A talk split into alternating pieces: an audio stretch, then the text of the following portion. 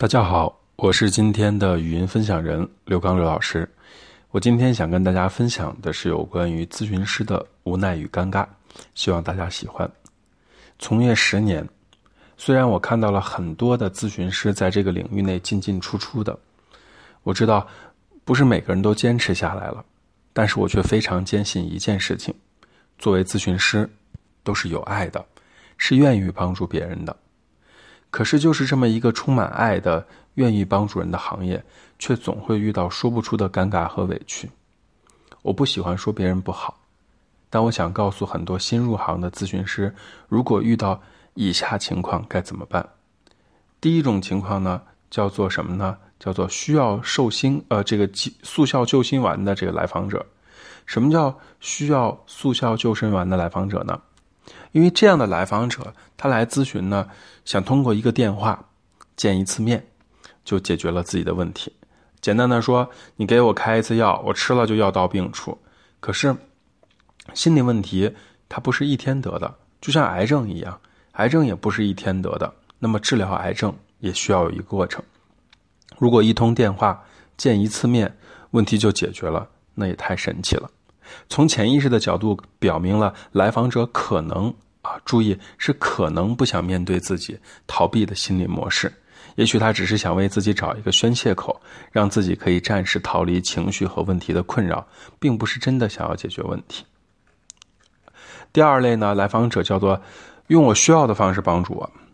很多来访者找到咨询师呢，告诉咨询师一件事儿：不要给我讲什么童年经历，我不想听。也不要跟我讲我需要改变什么，你不是要帮人吗？那么用你需要的，用我需要的方式帮助我，就是对我帮助，不然你就不是在帮我解决问题。要知道，在心理咨询过程当中呢，通过求助者与咨询师双方在信任的基础上真诚的交流过程啊，它是一种真诚的交流过程。在咨询中呢，咨询师通过多种的心理基础的辅导。使求助者逐渐的转向改变自己、自我成长以及解脱痛苦的过程，前提就是求助者本人要主动配合。那这种不主动配合的，还强硬的要求我们用他的方式去帮助他的人呢？不好意思，我们可能帮不到你。第三种类型的来访者是什么呢？哎，聊个天就行了，不管是 QQ 聊天，还是咖啡馆里喝杯东西。又或者是吃顿饭聊天呢，都是非正规的心理咨询方式。从严格意义上来说，连心理咨询都不能算。而且这个身份呢，更像是两个朋友在聊天，而不像是咨询师和被咨询者的关系。在这种情况下呢，双方都比较随意，很难起到满意的咨询效果，也不利于呢保护求助的隐私。咨询师尴尬的第四种呢，还会遇到这样的情况：除了那三类来访者三种情况外外呢，还有这样的第四种。咨询费能少一点吗？咨询师的收费标准呢，是根据自身的资历、能力、学习投资成本、市场需求等综合因素来定的标准。心理咨询师呢，兼顾了老师和医生的双重角色。求助者讨价还价的行为呢，是不尊重劳动成果，更不尊重自己的一种表现，也反映了潜意识里面藐视自己生命价值、觉得自己不够好的模式。个别求助者呢，如果真的经济条件拮据呢，是可以向咨询中心的人员说明情况，先付一部分资费，余额按照承诺还款计划分期支付的。一个人敢于为自己的生命承担该承担的责任呢，才能走向真正的成熟。那在这里插播一条小广告，在硕博心理呢，不管是课程学习还是心理咨询，都可以提供分期服务的。那第五种让我们觉得尴尬的情况就是先咨询。效果好再付费可以吗？咨询效果呢，其实是和很多因素结合在一起的。咨询效果不明显，并不全部都是咨询师的责任。如果求助者抱着试试看的怀疑态度呢，必然会导致咨询效果打折扣。